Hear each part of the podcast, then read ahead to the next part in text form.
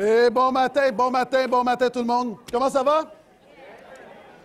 Content de vous voir encore une fois ce matin. Pour ceux qui nous visitent, je me nomme Gaétan, je suis pasteur principal ici avec une belle équipe de pasteurs avec moi, une belle équipe de diacres, personnel, plusieurs leaders. Et euh, combien croient que le succès dans le travail d'équipe?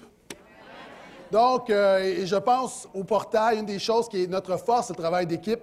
Et on est dans une campagne, 40 jours, un focus. Euh, pour ceux qui sont avec nous encore une fois pour la première fois, vous savez, mon mot préféré, c'est focus. À un point tel, je l'emploie tout le temps dans mes prières. Seigneur, je focus vers toi. Euh, je dis à mes enfants d'être focus. Et là, tout le monde m'envoie toutes sortes de choses en lien avec le mot focus. Par exemple, quelqu'un m'a envoyé un lien, un, focus stylisé. Euh, même, prochaine image, mon fils a écrit sur le tableau de la salle de conférence Focus papa. Il y a même quelqu'un qui s'est fait tatouer le mot focus. Et j'ai même quelqu'un qui m'a rendu hommage, et euh, je ne mérite pas cet hommage-là, mais euh, Nicolas, notre technicien, non guitanique, tu es tombé dedans quand tu étais petit, dans le focus. Maintenant, quel est notre focus à l'Église de Portail? À 3 C? 1, 2, 3. C'est Jésus. OK, on n'adore pas le focus, évidemment. C'est concentrer notre euh, attention, nos énergies euh, sur Jésus. Souvent de fois, on a toutes sortes de priorités. Et ce qu'on veut faire en 2013, on veut vraiment mettre le focus sur Jésus. Vous allez dire, c'est évident pour une Église. Mais euh, même pour des églises, on peut s'éparpiller dans toutes sortes de choses, toutes sortes de programmes. Et pour des croyants, on peut également se perdre. C'est pourquoi on met beaucoup d'accent. On commence avec une campagne 40 jours. C'est une résolution pour focuser sur Jésus. Et ce qu'on fait au travers ces 40 jours, c'est que euh, par exemple, on a un outil, on lit un livre qui s'appelle euh, Une vie, de passion, de destinée, qui est divisé en 40 chapitres. Et euh, ceux qui lisent le livre, c'est vraiment, un super livre. Hein. On est content d'avoir choisi ce livre-là, un livre biblique qui nous donne le goût de lire la Bible, de se rapprocher de Dieu. Est-ce que vous êtes d'accord avec moi? Et un livre qui donne également des fondements, des fondements de la vie chrétienne. Et quand moi je lis le livre, je vois il y a toutes sortes de références bibliques et je regarde et ça me donne le goût d'aller plus à fond. Et c'est pourquoi on a lu ce livre-là, on choisit ce livre-là. Et ce qu'on fait, euh, on lit tous ensemble un chapitre par jour. Évidemment, ce n'est pas une loi, c'est libre, mais il y a à peu près, selon moi, entre 400 et 500 personnes qui sont ici, euh, qui, suivent cette, qui suivent cette campagne, qu'on avance tout ensemble. Et le dimanche, on enseigne, j'enseigne. La semaine passée, Pasteur Philippe, cette semaine, c'est moi, sur le thème. Évidemment, on s'inspire du thème et on prêche le message que Dieu dépose sur notre cœur. Et dans la semaine, on se réunit dans les petits groupes pour échanger, s'encourager, juste avoir euh, du plaisir ensemble et se supporter, prier les uns pour les autres. Et on a à peu près une trentaine de groupes, au-delà d'une trentaine de groupes, je crois qu'on a une image, un groupe comme celui-ci, avec des gens de, toutes sortes de générations, de toutes sortes de nations, euh, différents milieux qui se réunissent. Et on a plusieurs témoignages hein, pour ces groupes-là. Euh, il y a des chrétiens de longue date, il y a des nouveaux, il y a des gens qui ne se considèrent même pas chrétiens qui sont là. Euh, et vraiment, il se passe quelque chose. Dieu agit dans ces groupes-là. Il y a des gens qui prient euh, pour la première fois, euh, des gens qui vivent des choses difficiles, qui, sont supportés, qui portaient ça seuls. Donc, il y en a d'autres qui prient pour eux, non seulement dans le petit groupe, mais tout au long de la semaine. il y a des encouragements. Il y a même des gens qui ont décidé même de se fréquenter à l'extérieur des petits groupes, d'aller manger ensemble, de faire des activités ensemble. Et il y a vraiment quelque chose de spirituel, de surnaturel qui se passe dans ces petits groupes. Et c'est vraiment un commencement, c'est la base, et très bientôt, on va vous arriver avec quelque chose d'autre qui va être plus permanent, mais est-ce qu'on peut juste dire Alléluia pour ça? Maintenant, on est dans le troisième objectif. Il y a différents objectifs. On voit qu'on a été créé pour Dieu. On a vu il y a trois semaines qu'on a été créé pour le plaisir de Dieu. Tu n'es pas sur la terre pour ton plaisir. Évidemment, Dieu n'est pas contre le plaisir, mais tu n'es pas le centre de l'univers. Le centre de l'univers, c'est Dieu. Deuxièmement, on a vu la semaine dernière qu'on a été créé pour appartenir à la famille de Dieu. Tu n'as pas été créé pour être seul. Maintenant, ce matin, je vais enseigner sur le fait qu'on a été créé pour devenir comme Jésus. Ce matin, je vais enseigner comment devenir comme Jésus, parce qu'on est tous d'accord. Souvent, ici, vous fréquentez une église où euh, vous êtes, euh, vous êtes quelqu'un qui avait déjà été à l'église, souvent on entend un chrétien devrait ressembler à Jésus. Ça, ce n'est pas un problème. Le problème, c'est de le faire. On est tous d'accord avec la théorie. Maintenant, ce matin, je vais tenter d'être pratique, comme j'aime le faire. Comment ressembler à Jésus? Comment devenir de plus en plus comme Jésus? Maintenant, il faut comprendre qu'à la base, Dieu t'a créé à son image. Un verset hyper connu, on peut le mettre s'il vous plaît. La Bible nous dit que Dieu a créé l'homme et la femme à son image. Tu as l'image de Dieu en toi. Ça veut dire quoi, ça, l'image de Dieu? Ça veut dire, par exemple, que tu as une personnalité parce que Dieu a une personnalité. Aujourd'hui, on entend beaucoup avec le nouvel âge que Dieu est un Dieu cosmique, impersonnel. Dieu n'est pas impersonnel. Dieu a une personnalité, Dieu a des émotions, Dieu a une volonté, Dieu a des désirs, Dieu a des choses très précises. Il a une personnalité, c'est pourquoi tu as une personnalité. C'est totalement absurde de croire qu'un Dieu cosmique impersonnel aurait créé des gens personnels. C'est ça être à l'image de Dieu. Être créé à l'image de Dieu, ça veut dire qu'on a de la créativité. Ça veut dire que comme Dieu, on a de l'activité. En passant, euh, quand créé à l'image de Dieu, on voit que Dieu est un Dieu qui agit. Dieu agit dans ta vie. Quels sont ceux Dieu a déjà agi dans ta vie? Dieu agit dans le monde. Euh, je sais que quelques-uns d'entre vous, vous avez des gens, vous côtoyez des francs-maçons, et j'ai une discussion avec un échange avec un franc-maçon, euh, donc un grand responsable d'une loge maçonnique, qui me disait finalement, on croit la même chose. Euh, non. Moi, je suis très ouvert. On est très ouvert ici à l'Église. On, on, est ouvert avec plein de gens, mais en même temps, il faut appeler un chat un chat. Les francs-maçons croient que Dieu a créé le monde et Dieu s'est retiré. Je ne crois pas que Dieu s'est retiré, je crois que Dieu continue d'agir par son esprit dans son Église et sur notre terre. Ça, c'est important. Créer à l'image de Dieu, ça veut dire quoi? Ça veut dire qu'on a des responsabilités. On est dans un monde où on a des droits, on a des droits, on a des, droits. Mes enfants me disent continuellement j'ai des droits et moi je veux leur apprendre qu'ils ont des responsabilités. Oui, oui, tu as le droit de ranger ta chambre, de vider la vaisselle et de faire le ménage. C'est le droit que je te donne. Dans la vie, on a des responsabilités. C'est ce que ça veut dire être créé à l'image de Dieu. Maintenant, le problème, c'est que l'homme, l'humanité s'est révoltée contre Dieu et on a perdu cette image de Dieu, c'est-à-dire elle a été déformée. Et quand on regarde autour de nous, on ne voit pas l'image de Dieu. C'est pourquoi la Bible nous dit, on a tous péché et on est privé de la gloire de l'image de Dieu. Laisse-moi te raconter une histoire. Il y a très longtemps, Léonard de Vinci, lorsqu'il a fait euh, sa grande fresque sur la dernière scène, il cherchait des gens pour poser, pour peinturer les apôtres et Jésus. Donc, il a pris quelqu'un, il voulait quelqu'un vraiment qui avait un visage angélique, qui euh, dégageait plein de bonté, qui communiquait quelque chose, une douceur pour Jésus. Maintenant, il s'est promené, il a trouvé dans une église de Rome un jeune homme vraiment qui dégageait. Lorsqu'il a vu ce jeune homme-là, il s'est dit ça, là, c'est l'image de Jésus. Donc, il l'a amené à son atelier, il l'a fait asseoir et il l'a peint. À la fin, il lui a demandé C'est quoi ton nom? Le jeune homme a dit Mon nom, c'est Pietro Bendelani. Des années plus tard, Leonardo da Vinci a continué à peinturer sa fresque. Et le dernier qui lui restait, c'était Judas. Et il cherchait quelqu'un qui, à l'inverse de Jésus, était quelqu'un qui dégageait la méchanceté, quelqu'un qui dégageait la rage, quelqu'un qui était, perdu. En se promenant dans les rues un soir, il a vu un homme, un ivrogne qui était là, qui était couché à terre, un, homme qui était vulgaire. Et comme il avait vu un Jésus dans le jeune homme, il a vu un Judas. Il cherchait vraiment une des pires représentations de l'humanité. Il lui a demandé Veux-tu faire un petit peu d'argent? Viens. Il l'a emmené dans son atelier. Il a peinturé Judas. Et à la fin, il lui a demandé C'est quoi ton nom? Et cet homme-là a répondu Moi, j'ai déjà posé pour toi. Évidemment, pas avec l'accent québécois. Il dit Mon nom, c'est Pietro Bendilani. Et le même homme peut vivre les deux extrêmes. Moi, sans Jésus, tu peux être surpris jusqu'où je peux aller. Et la Bible dit que sans Dieu, l'homme, il y a une image de Dieu, c'est déformé. La bonne nouvelle, c'est que Jésus est venu pour restaurer cette image-là. D'ailleurs, la Bible nous dit, et je suis toujours dans l'introduction, tu vas voir, je vais devenir concret, Jésus est l'image du Dieu invisible, le premier-né de toute la création. Évidemment, Dieu est esprit, on ne sait pas de quoi, à quoi Dieu ressemble, mais Dieu a envoyé son Fils pour nous donner un exemple. Afin qu'on puisse savoir à quoi Dieu ressemble. La Bible nous dit que Jésus est l'image du Dieu invisible. C'est comme à la garderie, ce petit garçon qui est en train de faire un dessin et son éducatrice lui demande Qu'est-ce que tu es en train de dessiner Il dit Je suis en train de dessiner Dieu. Elle dit Mais non, tu ne peux pas dessiner Dieu. Personne ne sait à quoi Dieu ressemble. Et le petit gars répond Ils vont savoir quand je vais avoir terminé mon dessin.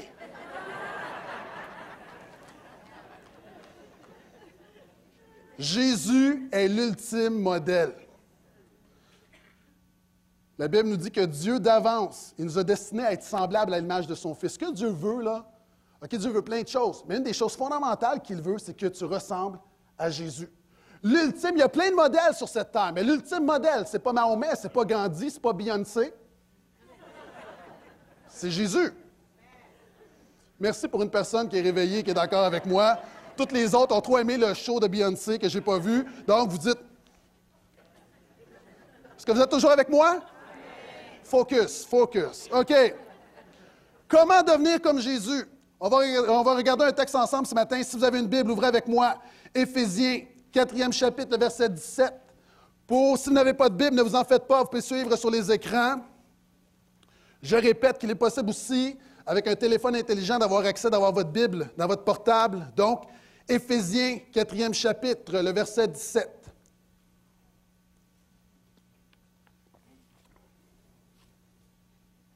Cinq clés concrètes pour devenir comme Jésus, pour ressembler à Jésus.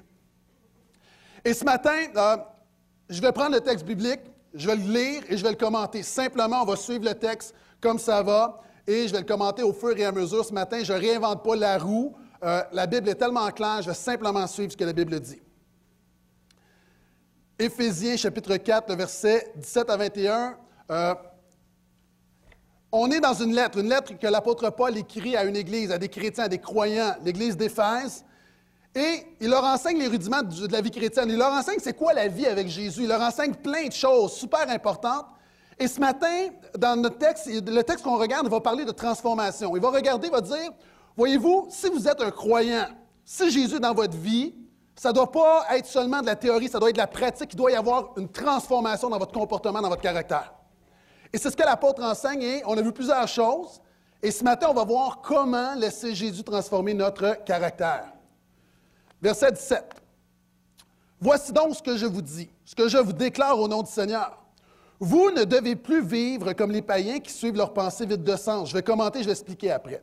Ils ont en effet l'intelligence obscurcie, sont étrangers à la vie que Dieu donne, à cause de l'ignorance qui est en eux qui provient de l'endurcissement de leur cœur. Ayant perdu tout sens moral, ils se sont livrés à l'inconduite pour se jeter avec frénésie dans toutes sortes de vices. Mais vous, ce n'est pas ainsi que vous avez appris ce que signifie pour vous le Christ. Puisque vous avez compris ce qu'il est et qu'on vous enseigne, à vous qui êtes chrétiens, ce qui est conforme à la vérité qui est en Jésus. Pour Dieu, il y a deux catégories de personnes. Il y a premièrement ce qu'on appelle, et l'apôtre Paul parle païen. Souvent, ce mot-là peut être employé de toutes sortes de manières, mais ce n'est pas un terme péjoratif. Païen veut dire ethnos. Littéralement, c'est une ethnie, c'est une race spirituelle. L'apôtre Paul parle, l'image, c'est un peu comme si tu es quelqu'un qui vient d'un autre background culturel, que tu arrives dans un autre pays, tu es un étranger, tu ne connais pas la réalité du nouveau pays. Lorsque l'apôtre parle de païen, ethnos, c'est ce qu'il veut dire. Et d'ailleurs, il va dire explicitement, ces gens-là, il y a des gens qui sont étrangers à la vie de Dieu. Pendant longtemps dans ma vie, j'étais étranger à la vie de Dieu. Je savais qu'il y avait un Dieu, qu'il y avait un Jésus, mais concrètement dans ma vie, je ne me préoccupais pas de Dieu. Je vivais comme un athée. La Bible me dit que j'étais étranger des choses de Dieu, et lorsqu'on voit le mot païen, c'est ce que ça veut dire. Et l'apôtre Paul explique une deuxième catégorie, il y a des gens qui sont chrétiens. Là, je ne parle pas de la religion. Je ne parle pas des gens qui ont une étiquette de chrétien. Littéralement, chrétien, christianos veut dire ceux qui ont Jésus en eux, qui ont compris qui était Jésus. Est-ce que vous êtes toujours là? L'apôtre Paul n'est pas en train de dire il y a des gens qui ont été baptisés lorsqu'ils étaient petits, il y a des gens qui ont une étiquette religieuse, il y a des gens qui vont à l'Église, il y a des gens qui connaissent la Bible. L'apôtre Paul ne dit pas ça. L'apôtre Paul dit il y a des gens qui sont étrangers à Dieu et il y a des gens qui connaissent Jésus. Point. Et les uns ne sont pas meilleurs que les autres, parce que ça ne dépend pas de toi. Il y a deux catégories. Maintenant, le problème, c'est qu'il y a des bons païens et qu'il y a des mauvais chrétiens. Le problème, moi, je connais des gens qui ne sont pas chrétiens et qui se comportent mieux que beaucoup de chrétiens que je connais. Je connais des gens qui ne savent rien de Jésus, mais qui sont généreux, qui sont bons, qui se préoccupent des autres. Et je connais des chrétiens qui sont à l'Église depuis 20 ans et qui sont centrés sur leur nombril. Et l'apôtre Paul veut dénoncer un peu cette réalité en disant c'est pas parce que tu t'appelles chrétien que tu dois, tu dois t'endormir dans une fausse sécurité. Parce que le problème, un bon païen n'ira pas plus au ciel qu'un mauvais chrétien. Qu'est-ce que je veux dire? Avant de regarder le texte, l'apôtre Paul, quelques versets précédents, il va dire la chose suivante. Car c'est par la grâce que vous êtes sauvés, par le moyen de la foi. Cela ne vient pas de vous, c'est un don de Dieu. Un don de Dieu. Ce n'est pas par des œuvres que vous auriez accompli. Personne n'a donc raison de se vanter. Un bon païen n'ira pas au ciel en disant Je suis une bonne personne. Vous savez, aujourd'hui, tout le monde se dit une bonne personne.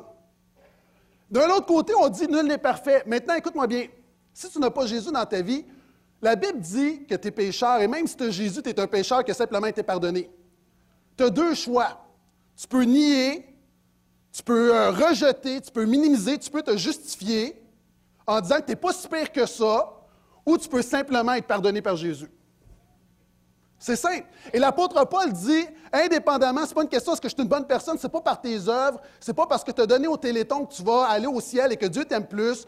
La seule manière de passer ta vie au ciel, c'est d'accepter le fait que Jésus, lui qui était le Fils de Dieu, est mort à la croix pour toi, recevoir son pardon, recevoir la vie nouvelle et te reposer sur ce que lui a fait et non pas de vanter de ce que toi tu pourrais faire. Ça, c'est super important. Donc, la Bible dit, un bon païen un problème. La Bible dit également qu'un mauvais chrétien un problème. Sais-tu pourquoi? L'apôtre Paul va dire à la fin du passage, parlant des chrétiens, des gens qui sont dans l'Église, qui disent Alléluia, Amen, que des gens qui se comportent, qui ne se comportent pas comme des chrétiens, n'hériteront pas du royaume des cieux. Qu'est-ce qu'on veut dire? Est-ce que ça veut dire que par tes œuvres, tu es sauvé? Non. Ça veut dire comment peux-tu prétendre avoir l'héritage du Père si tu ne te comportes pas comme un enfant? Et la Bible nous dit, et l'apôtre Paul veut justement mettre les choses en place en disant, vous avez besoin de Jésus pour être pardonné, mais tu as besoin de Jésus pour être transformé également. Et voyez-vous, il y a trois positions généralement qu'on retrouve parmi les croyants. Et vous commencez à les connaître. Il y a le relativisme. Il y a des gens qui vont dire, je me comporte n'importe comment, mais ce n'est pas grave, Dieu connaît mon cœur. Hein, souvent, on va dire, dans le fond, j'ai un bon fond. J'ai un bon fond. Dieu dit, non, non, tu n'as pas un bon fond. Dans le fond, tu n'es pas bon. Et c'est ça. Pourquoi le christianisme n'est pas populaire? Parce que ça commence en réalisant que tu as un besoin, tu as besoin d'un sauveur, tu as besoin d'être pardonné. C'est pour ça que c'est pas populaire. Dans un monde où on dit t'es fin, t'es beau, tout tourne autour de toi, Jésus dit ça tourne pas autour de toi, je suis mort parce que ça tourne autour de, mon Père. Il y a des chrétiens encore, puis des gens même dans la rue qui sont comme ça. De l'autre côté, il y a des gens, et ça, là, je ne veux pas qu'on tombe là-dedans, il y a des gens qui mettent l'accent sur la moralité, le comportement.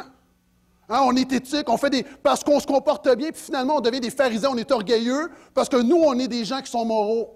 Jésus n'est pas venu apporter une moralité. Jésus, de la même manière qu'il dit, dans le fond, tu n'es pas bon, de la même manière, Jésus dit, le besoin de l'homme, ce n'est pas une nouvelle moralité. Ce que l'homme a besoin, le véritable christianisme, c'est une transformation de son caractère, c'est une œuvre intérieure qui a des répercussions à l'extérieur. Ça, c'est le christianisme. Et c'est pourquoi ce matin, on va parler de l'extérieur, du comportement extérieur, mais qui commence à l'intérieur, parce que je connais plein de gens qui se comportent comme de bons chrétiens, mais dans le fond de leur cœur, manque d'amour, manque de grâce, et ça, ce n'est pas l'évangile de Jésus.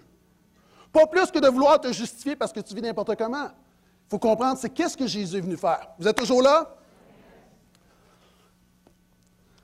Et pour y arriver, tu dois, et parlant de caractère, avant, euh, avant de parler d'appuyer, quelqu'un a dit, je veux parler du caractère ce matin, le caractère, c'est faire ce qui est juste quand personne ne regarde. Quelqu'un a dit, le caractère est comme un arbre et la réputation est comme son ombrage. Soyez plus préoccupés par votre caractère que votre réputation, car votre caractère est ce que vous êtes vraiment, alors que votre réputation n'est que, ce, que ce que les autres pensent que vous êtes. Souvent, on se préoccupe de ce qu'on a l'air, de l'apparence, de ta réputation, alors que Dieu se préoccupe de ton caractère.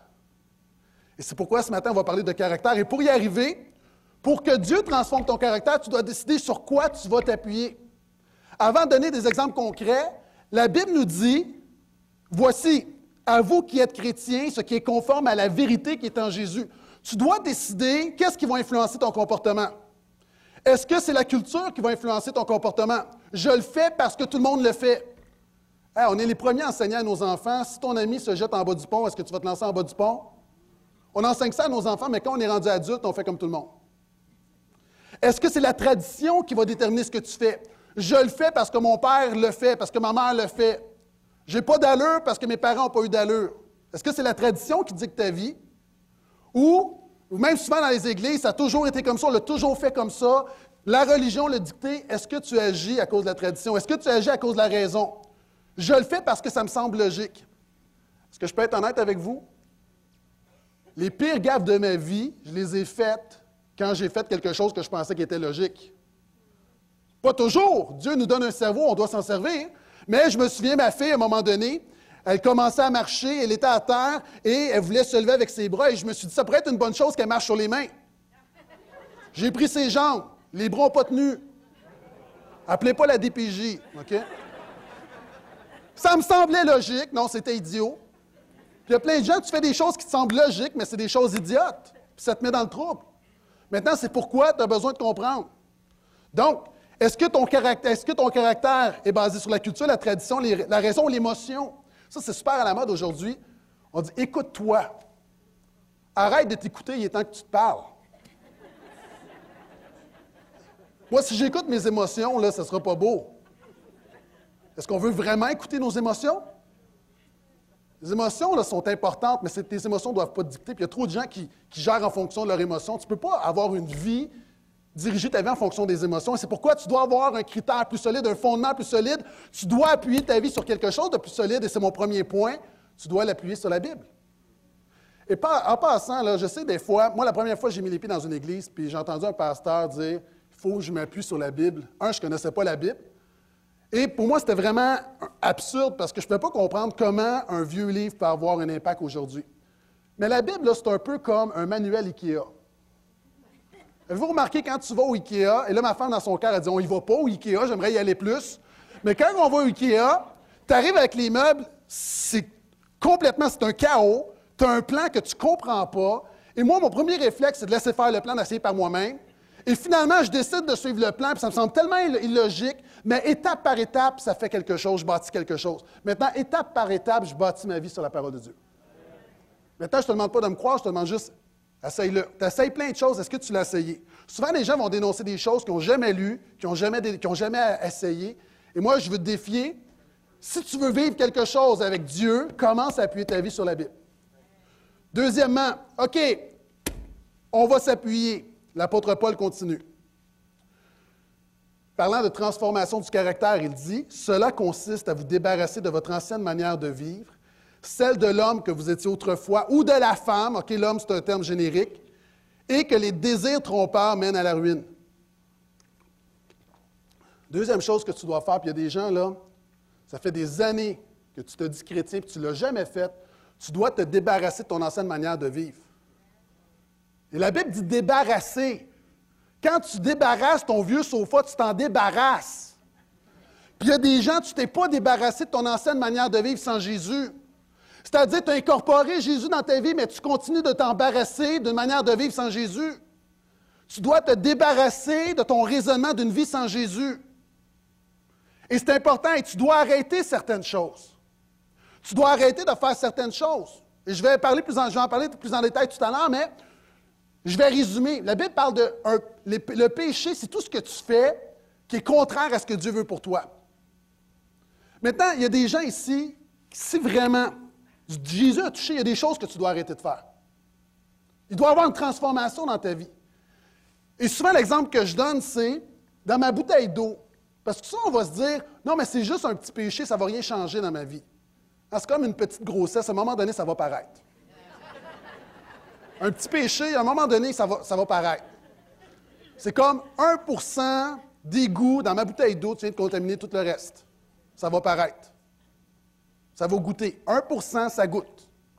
1% de sang contaminé par le sida dans une transfusion sanguine, ça contamine tout le reste. Et c'est pour ça que tu dois comprendre, pourquoi la Bible parle souvent le péché, des choses que tu dois arrêter, parce qu'au bout de la ligne, ça contamine ta vie et ça amène la mort dans ta vie. Ça va amener la mort dans ton mariage. Ultimement, le péché, ça va tuer ton mariage, ça tue tes relations familiales, ça tue ta relation avec Dieu. Le péché tue les choses. Et c'est pourquoi Dieu est venu pour te pardonner et te donner la capacité de marcher de manière qui lui est digne. Vous êtes toujours là? Maintenant, être transformé, arrêter de faire certaines choses. Si pendant 20 ans, tu as eu un comportement sans Jésus, tu viens à Jésus, ça prend du temps. Ça ne se fait pas du jour au lendemain. Vous savez, moi, j'ai eu la, grâce, j'ai donné ma vie à Jésus à 17 ans. Et même à 17 ans, il y a encore des affaires dans ma vie, des années plus tard, j'ai passé plus de ma vie avec Jésus que sans Jésus, puis encore des affaires que Dieu doit me déprogrammer. Il y a du monde, ça fait 20 ans, 30 ans, 40 ans, 50 ans, 60 ans, tu es programmé à vivre sans Dieu, à vivre, à te centrer sur toi. Tout à coup, tu donnes ta vie à Jésus, tu dois comprendre que ça prend du temps pour te déprogrammer. Souvent, les gens vont dire Ah oui, les chrétiens, l'Église, lavage de cerveau, programme les gens. En fait, c'est le contraire, c'est que Dieu veut te déprogrammer. Ta culture t'a programmé d'une manière. Puis ça prend du temps. Puis souvent, on veut ça tellement vite. Maintenant, décide est-ce que tu veux devenir un champignon ou un chêne?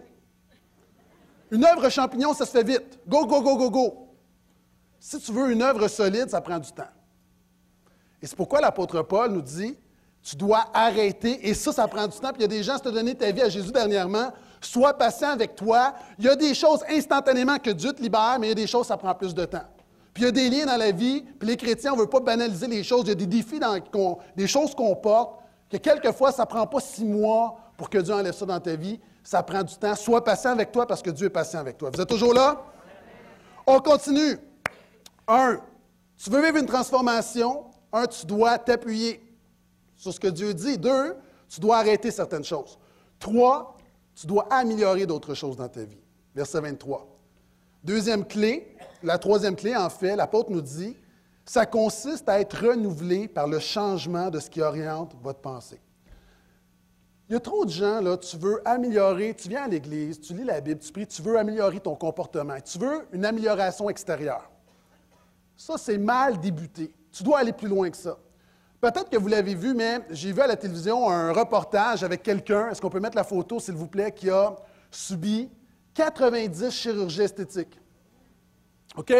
Cet homme-là s'est fait, euh, s'est fait tout refaire, en fait. Même s'est fait greffer des, biceps, des pectoraux, des abdominaux au niveau des fesses. Euh, il s'est fait injecter de la, graisse de fesses en dessous des yeux.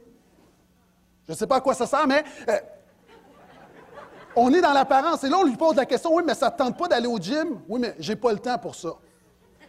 Et souvent, les chrétiens, on est comme ça. On voudrait avoir, on voudrait que notre apparence spirituelle soit meilleure parce qu'on veut aller vite. Maintenant, Dieu est plus préoccupé par ton intérieur que par ton extérieur.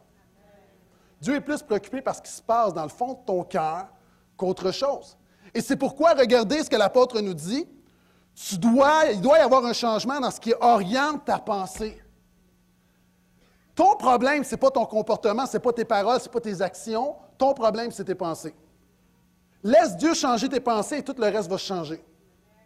D'ailleurs, il y a un mot dans la Bible qui dit un métanoïa. Métanoïa, c'est un changement de pensée. On le traduit par repentance. Je trouve que repentance limite vraiment le mot qui est dans la Bible. Et en fait, tout commence. La repentance, c'est quoi? C'est un changement de pensée. C'est que tu dis, OK, j'ai besoin de Dieu, j'ai besoin de Jésus. Et quand tu reconnais ton besoin, tout le reste s'enchaîne. Tant que tu dis par moi-même, je suis capable, je suis capable, je suis capable, je suis capable, tu te comportes comme ça, tant que tu réalises que par toi-même, tu es correct, Continue comme ça, mon ami. Mais tu vas voir, à un moment donné, tu frappes un mur. Et ça commence en disant, Seigneur, tu changes tes pensées. Et quand tu changes tes pensées, tout à coup, change tes pensées. Qu'est-ce qui va se produire? Tes actions vont changer. après tes actions, qu'est-ce qui va changer? Ton, tes habitudes vont changer. Change tes habitudes, ton comportement va changer. Change ton comportement, ton caractère va changer. Mais tout ça commence avec un changement de pensée. Et c'est pourquoi l'apôtre Paul dit, à être renouvelé par le changement qui oriente vos pensées. Je continue, verset 24. Et à vous revêtir de l'homme nouveau, créé conformément à la pensée de Dieu. Voyez-vous la pensée encore? Pour mener la vie juste et sainte que produit la vérité. Voici le point névralgique de mon enseignement de ce matin. Il y a toutes sortes de gens devant moi mais il y a des gens qui sont devant moi, tu déclares que tu es chrétien, mais tu as encore un sale caractère. Et quelquefois, même moi, je ne suis pas fier de mon caractère. Maintenant, le problème, il y a trop de gens qui tolèrent, qui sont restés la même manière en Jésus qu'avant Jésus. Et ça, aux yeux de Dieu, c'est inacceptable. Tu ne peux pas être aussi amer, aussi rancunier, aussi critique et aussi malcommode avec Jésus qu'avant Jésus. Je peux-tu entendre amène à ça? La réalité, tu dois revêtir l'homme nouveau. Et ton problème, si tu as un mauvais caractère, tu sais quoi ton problème? En fait, c'est que tu dois reculer à ton comportement. Tu dois reculer. Et si tu as un mauvais caractère, c'est à cause de ton comportement. Et si tu as un mauvais comportement, c'est à cause de tes habitudes. Et si, tu as une mauvaise habitude, c'est à cause de tes actions. Et si tu as une mauvaise action, c'est à cause de tes mauvaises pensées. Fondamentalement, ton problème, c'est qu'il n'y a pas de repentance. Comment changer? Recule, recule, recule, va à la source. Et fondamentalement, on entre dans le royaume de Dieu par la repentance, mais on grandit dans le royaume de Dieu par la repentance. Et pourquoi tu ne changes pas? C'est que tu n'es pas assez satisfait, tu ne réalises pas assez ton besoin de Dieu pour changer. Je parle à des gens qui se considèrent chrétiens, là. Et c'est pourquoi l'apôtre Paul dit, oui, débarrasse-toi de ton ancienne manière de vivre, mais tu dois revêtir l'homme nouveau. Il y a trop de gens, savez-vous, moi j'ai travaillé avec des itinérants, mais des vrais itinérants, là. Il y a des itinérants qui prennent une douche à tous les, à tous les jours, mais moi, j'ai travaillé avec des itinérants qui n'avaient pas pris de douche dans la dernière décennie. Et il y en avait un, entre autres, c'était incroyable. Même les, itinérants étaient incapables de supporter. Ça, c'était le roi, là. Puis je me souviens, j'étais avec lui, puis j'avais pas le choix, je m'en occupais. Puis... Et souvent, de fois, c'est un peu comme si tu viens à Jésus, tu es un itinérant, tu as, linge de ton itinérant, puis là, tu décides de te mettre un tuxedo. Ça ne fonctionne pas. C'est pourquoi, si tu veux, tu peux pas. Il y a des gens, tu n'es pas capable de revêtir la nouvelle, nature de Jésus. Pourquoi? Parce que tu t'es pas encore débarrassé de ton ancienne manière de vivre. Tu n'as pas encore pris la décision de dire il va y avoir un changement, je vais laisser Dieu changer ma vie. Et c'est pour ça que tu passes ta vie à rester tel que tu es, des petits changements. Tu n'es pas capable de revêtir la, la nature nouvelle parce que tu n'as pas commencé l'étape numéro un, te débarrasser de ton ancienne manière de vivre. Et ça, c'est important. Nous devons revêtir l'homme nouveau. Maintenant, comment ça marche? On va appliquer ça ensemble. L'apôtre Paul commence en disant, premièrement, si tu veux un changement dans ta vie, tu dois t'appuyer sur ce que la Bible dit. Pas t'appuyer sur ce que tu penses, ce que tout le monde pense, ce que tout le monde fait, ou est-ce que tu t'appuies sur occupation double, ou est-ce que tu t'appuies sur ce que la Bible dit? C'est quoi tes valeurs, là? OK, tu choisis. Hein, est-ce que tes valeurs, est-ce que ton interaction, c'est tout le monde en parle. Est-ce que ça, c'est ton, son modèle de valeur ou est-ce que c'est ce que la Bible dit? Tu choisis. Maintenant, la Bible t'appelle à prendre un sentier qui n'est pas toujours populaire. Première chose, tu t'appuies sur la Bible. Deuxièmement, tu dois arrêter. Tu dois te débarrasser de ton ancienne manière de vivre. Si tu es un mal commode, tu arrêtes d'être mal commode. Je donne cet exemple-là parce que tantôt, je vais devenir dans du plus crunchy. OK? Troisièmement, tu dois il y a quelque chose que tu dois améliorer, puis ce n'est pas l'extérieur, c'est la repentance, c'est ta pensée, parce que tout part de tes pensées, et je le répète tout le temps, sème une pensée, tu récoltes une action, tu sèmes une action, tu récoltes une habitude, tu sèmes une habitude, tu récoltes un comportement, tu sèmes un comportement, tu récoltes un caractère. Alouette. Quatrièmement, tu ajoutes, tu dois ajouter, tu dois, il doit y avoir quelque chose de plus. C'est pas tout. La, vie chrétienne, c'est pas Jésus, pardonne-moi, pardonne-moi, pardonne-moi. C'est beaucoup plus que ça. C'est une nouvelle vie. C'est une vie en abondance. Et là, l'apôtre Paul, j'imagine que lorsqu'il écrit à l'Église, il se dit, bon, un peu comme ici ce matin, il y a des gens qui disent Amen, mais il y en a d'autres qui ne sont pas trop certains. L'apôtre Paul donne des exemples hyper concrets. Donc, après appuyer, après arrêter, après améliorer, après ajouter, tu dois appliquer ce que la Bible dit.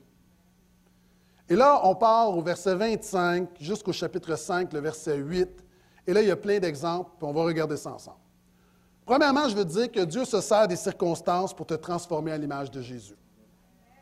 Hein, souvent, on voit, on dit, Seigneur, change les circonstances. Dieu va pas, souvent de fois, ne va pas changer les circonstances. Pourquoi? Parce qu'au travers des circonstances, c'est toi qui vas changer. Vous savez, Dieu fait deux choses. Soit qu'il change les circonstances, ou soit qu'il va changer toi dans les circonstances. Et souvent de fois, Dieu va permettre des situations difficiles dans ta vie parce que c'est une formation. Maintenant, il y a des gens, quels sont ceux où on va être comme Jésus? vous avez peur, hein? On veut être comme Jésus, mais si tu veux être comme Jésus, il faut que tu sois prêt à passer par l'école à l'école de Jésus. Jésus a été rejeté, abandonné, critiqué. Est-ce que tu comprends ce que je veux dire? Est-ce que tu comprends ce que je veux dire? La Bible nous dit qu'il a appris l'obéissance par la souffrance. On veut être comme Jésus, on doit être comme Jésus, mais il faut que tu comprennes que la vie parfaite qui va toujours bien, ça n'existe pas. Pour un chrétien, un non-chrétien, cette vie-là n'existe pas sur Terre. Que la vie n'est pas facile, la vie est difficile. Maintenant, tu as deux manières de la prendre. Soit tu t'appuies sur ton sort, ou soit tu relèves la tête, tu te confies en Dieu, puis tu dis au travers ces circonstances-là, Dieu, tu me donnes la grâce et tu vas faire ton œuvre en moi. Maintenant, comment ça fonctionne. Il faut que tu comprennes que Dieu va répondre l'inverse de ta prière. Si tu pries pour la patience, prépare-toi à faire des fils et des fils et des fils. OK, souvent, là, puis encore une fois, il y a des chrétiens d'expérience qui n'ont pas compris. Quand tu pries pour quelque chose, Dieu va t'envoyer l'inverse. Hein, c'est comme quand tu vas au gym. Tu n'as pas le goût d'élever les poids, mais tu continues à le faire malgré que tu n'as pas le goût, parce que ce que tu veux, en fait, c'est te mettre en petite boule et pleurer. En tout cas, il y a du vécu là-dedans. Mais tu continues et Dieu va t'envoyer des situations pour faire l'inverse de ta vie. Donc, si tu pries pour la patience, Dieu va te mettre plein de situations où tu vas avoir une tentation d'être impatient, où tu vas dire, OK, c'est une formation, je vais devenir patient. Comment Dieu forme la patience au travers de toi en te faisant entendre? Simplement. Donc, on veut tous ressembler à Jésus. C'est nécessaire une transformation, mais Dieu va t'envoyer l'inverse de ce que tu demandes. Et maintenant, tu as toujours un choix. Dans les situations que Dieu va mettre, je reprends l'exemple de l'impatience. Est-ce que je choisis d'être patient ou est-ce que je choisis d'être impatient? Maintenant, l'apôtre Paul va donner plein d'exemples de, péchés, de choses, qui, de tentations pour démontrer comment Dieu fait sa formation en nous. Verset 25. C'est pourquoi, débarrassez du mensonge que chacun de vous dise la vérité à son prochain. En passant le mensonge, là, pas mal tout le monde sur la terre est un peu menteur. OK? Ce n'est pas naturel de dire toujours la vérité. Et en passant, dire la vérité, là, c'est dire toute la vérité, rien que la vérité. Dire une partie de la vérité, ce n'est pas la vérité, ça. Dire une partie ou noyer la vérité dans d'autres choses pour te couvrir, ce n'est pas la vérité, ça. Et si tu veux que Dieu t'apprenne à marcher dans la vérité, Dieu va te mettre dans des situations où si tu dis la vérité, tu vas être dans le trouble au travail. Qui a fait la gaffe? Là, tu as le choix de dire rien ou de mettre ça sur le dos de quelqu'un ou de dire c'est moi, je m'excuse. Partout, la vérité, si tu veux marcher dans la vérité, tu vas avoir le choix de mentir et dire la vérité. Et savez-vous, il y a des gens ici, là, tu dois être désintoxiqué du péché, euh, du péché de mensonge. Il y a du monde, là, tu mens, tu mens, tu mens. Et moi, là, c'est aberrant. Des fois, je, suis avec des chrétiens, puis je sais que les gens mentent. Maintenant, ce n'est pas le pire péché. Je fais juste dire que si tu es chrétien, est-ce que ça se pourrait que Dieu veuille agir et enlever le mensonge dans ta vie pour mettre la vérité? Tu as le choix et l'apôtre Paul donne des exemples. Il continue. Il continue avec la colère. Je sais que ça s'adresse à personne ici. Il dit Mettez-vous en colère. Ça ne s'arrête pas là. Mais ne commettez pas de péché, que votre colère s'apaise avant le coucher du soleil. Ne donnez aucune prise au diable. La colère on va dire souvent la colère n'est pas un péché. Jésus s'est mis en colère. Maintenant, si quelqu'un te coupe dans la circulation et tu lui présentes un mauvais doigt, ça, c'est pas ce que la Bible dit. Souvent, les gens se mettent en colère, disent Oui, mais c'est correct. Non, non, attention là. Quand Jésus s'est mis en colère, Jésus ne s'est jamais mis en colère pour défendre ses propres droits. Il s'est toujours mis en colère pour défendre le pauvre et pour défendre Dieu. Et souvent, il y a des gens, tu caches ton péché de colère derrière ton égocentrisme. La Bible dit vaut mieux subir quelques injustices que de faire sa propre justice. Il y a des gens ici, tu as un problème. Tu as un problème avec la colère. Et Jésus veut toucher ça dans ta vie. Non seulement il te pardonne, mais il veut t'apaiser. Un trou dans le mur, ce n'est pas un comportement chrétien. Je sais, je parle en général, dans d'autres églises, dans la rue. Ce n'est pas un comportement chrétien. Et la Bible dit, encore une fois, ne péchez pas. Il y a des gens, tu vas avoir, une situation, puis si tu pries, Seigneur, délivre-moi de la colère, mon ami, prépare-toi, il y a quelque chose qui va te mettre en furie très bientôt. Et là, tu vas avoir le choix entre ou Hallelujah. Le Seigneur fait son œuvre en moi. Et en passant pour la colère, la Bible dit que votre colère s'apaise avant le coucher du soleil. Il y a du monde, peu importe pourquoi tu te mets en colère, la Bible est en train de dire Hey, mon ami, reviens-en à un moment donné. Là. Il y a des gens, hein, tu peux avoir une raison justifiée de te mettre en colère. Moi, je crois que. À un moment donné, ça m'arrive de me fâcher après mes enfants, puis c'est justifié des fois de se mettre en colère. Donc, je ne demande pas pardon de me mettre en colère. Mais à un moment donné, dans la vie, il faut que tu en reviennes aussi. Puis il y a des gens, tu es en colère, puis tu peux avoir un, prétexte légitime de te mettre en colère, mais ça fait trois ans que tu es en colère. Reviens-en, le coucher du soleil, il y en a eu mille qui sont passés.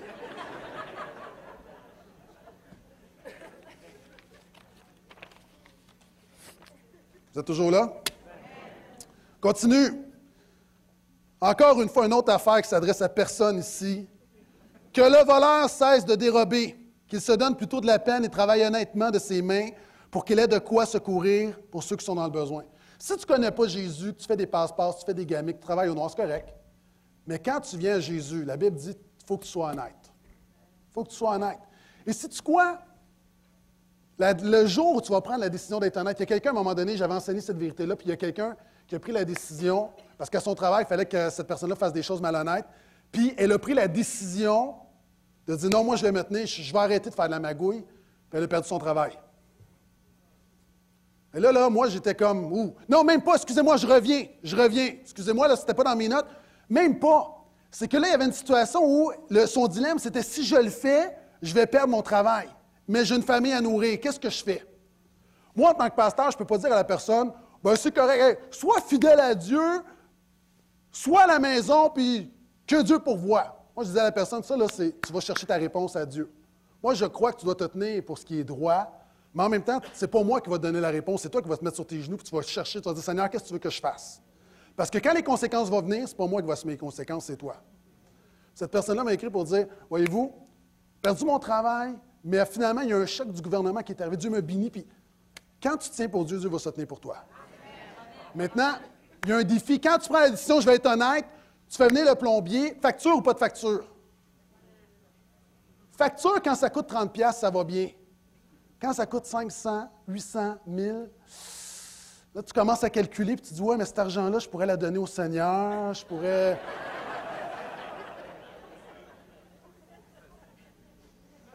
Vous avez compris? Dieu va te mettre des défis. Quand tu décides d'être honnête, Dieu va tester ton honnêteté. Pourquoi? Parce que c'est comme ça qu'on devient honnête. La Bible continue en disant Ne laissez aucune parole blessante franchir vos lèvres, mais seulement des paroles empreintes de bonté, qu'elles répondent à un besoin et aident les autres à grandir dans la foi, ainsi elles feront du bien à ceux qui vous entendent. En passant, juste un mot sur les, blasphèmes, les sacres. Euh, OK, je sais, on vient tout ça d'arrière-plan, puis euh, moi, je ne prêche pas la moralité, mais en même temps, je crois que quand Jésus touche ta vie, il change tes paroles aussi. Moi, là, si tu te cognes, tu es là, puis tu fais Ah, oh! OK? Je ne serais pas content. Donc, je ne pense pas que Christ apprécie que son nom euh, soit un onomatopée, onomatopée lorsqu'on se cogne où tu dis Hey, toi, mon Gaétan, là. Oh, je suis en Gaétan aujourd'hui. J'aime pas ça. OK? Je ne me sens pas valorisé, honoré. Donc, s'il te plaît, des gens, tu as des patois, tu as besoin que Dieu fasse une transformation. S'il te plaît, peux-tu laisser Christ en dehors de ça? Si, tu cries Christ, peux-tu juste au moins juste le prier ou le louer, ou, tu sais? Mais que ça soit pas juste un mot comme ça. Je dis seulement. Et, une autre affaire, là, je, me gâte, OK? On peut-tu, s'il vous plaît, OK, si vous êtes impliqué à l'Église ou tu sais, les mots en anglais de quatre lettres, on peut-tu toutes les bannir, s'il vous plaît? OK, il y a plein, on dirait qu'il y a plein de mots de quatre lettres en anglais qu'il ne faut pas dire.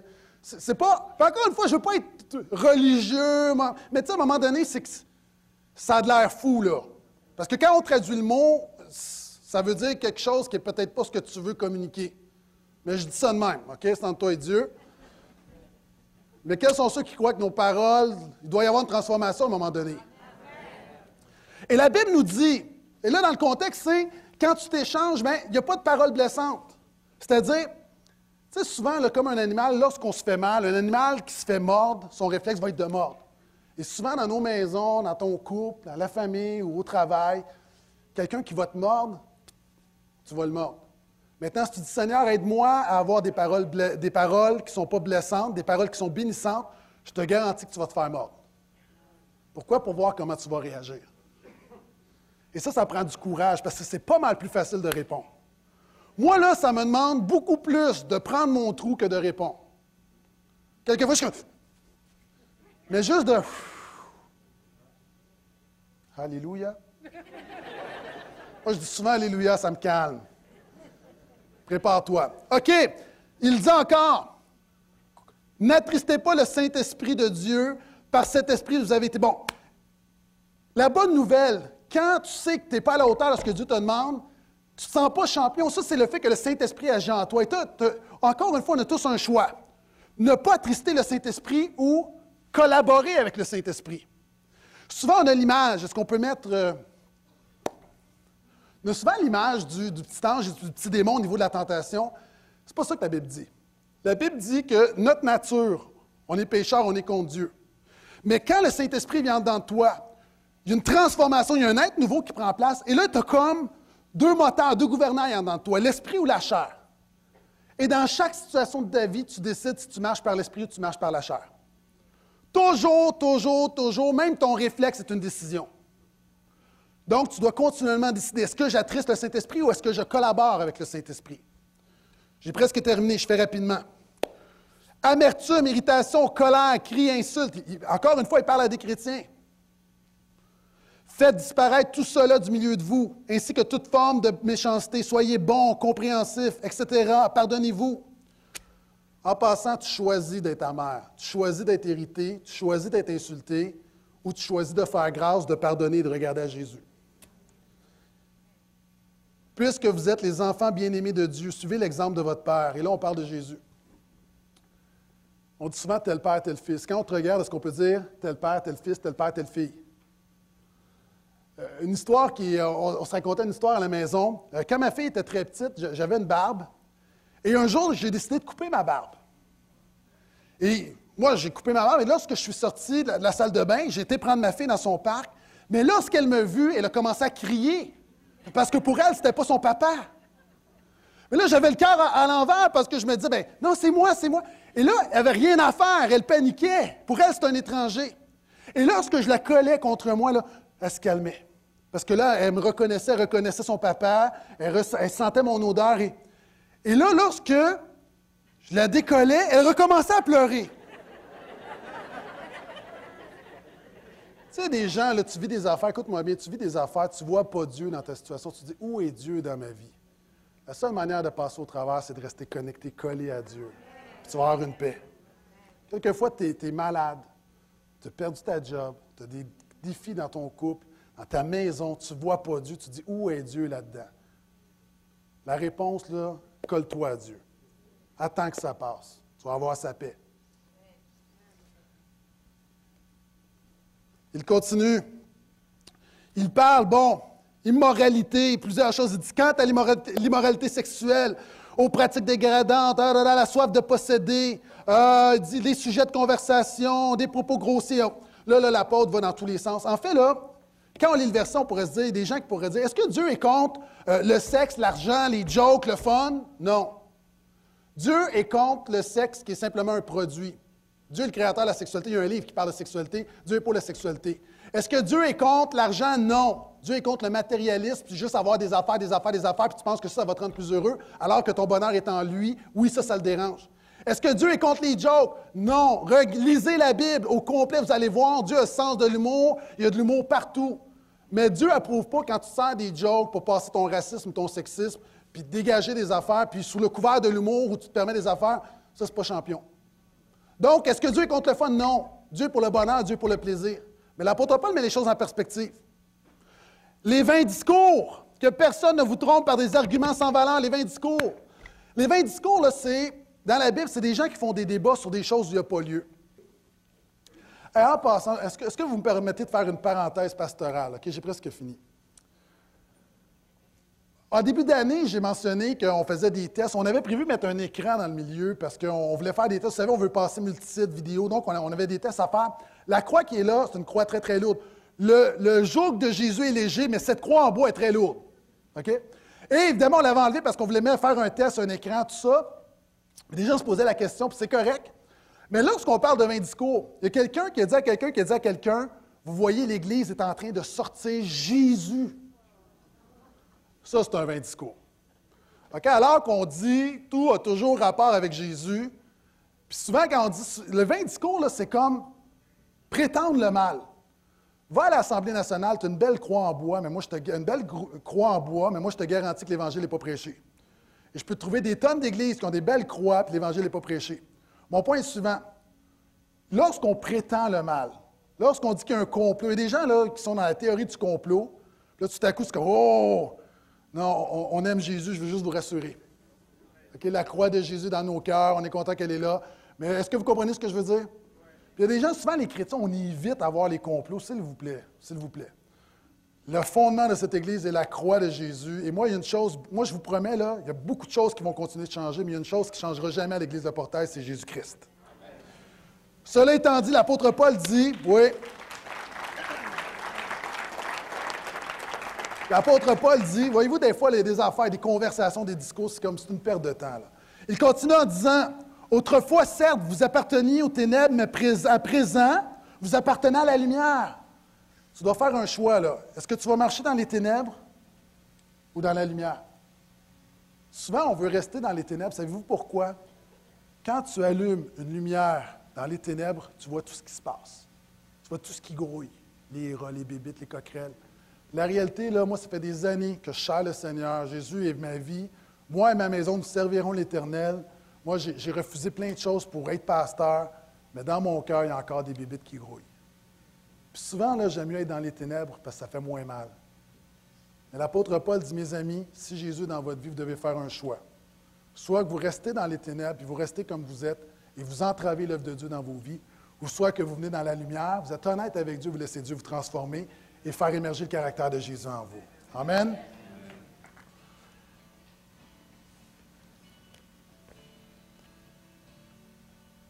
L'apôtre Pierre nous dit, je termine avec ceci, ces épreuves et ces tentations servent à montrer la qualité de votre foi. Le feu n'éprouve-t-il pas l'or qui pourtant disparaîtra un jour? Mais beaucoup plus précieuse que l'or périssable est la foi qui résiste à l'épreuve. Elle vous vaudra louange, gloire et honneur lorsque Jésus apparaîtra. On a demandé à un orfèvre qui travaille l'or, comment tu sais que l'or que tu travailles est assez pur pour faire un, beau bijou? Et l'orfèvre répond, la manière de savoir que l'or est pur, c'est quand je peux me voir au travers. Et la Bible dit, c'est une image que la Bible emploie, ta foi, ta, ta vie, c'est de l'or pour Dieu. Mais comme l'or est épuré, Dieu se sert des tentations, se sert des épreuves pour faire son œuvre en nous. Et l'orfèvre dit, je sais que l'or est rendu purifié lorsque je me vois. De la même manière, Dieu fait une œuvre de purification dans ta vie pour voir Jésus en toi. Amen. Et ce matin, le temps est avancé. On va faire deux choses. Quelques instants, je vais prier. Pour ceux qui veulent quitter, on va vous relâcher. Merci d'avoir été parmi nous ce matin. Mais je sais qu'il y a des gens qui vivent des affaires et on, veut quand même prendre un temps pour prier pour les besoins.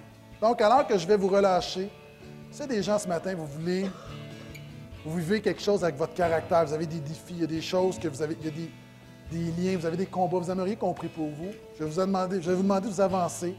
Les pasteurs vont prier pour vous. Je demande au diacre de venir nous joindre.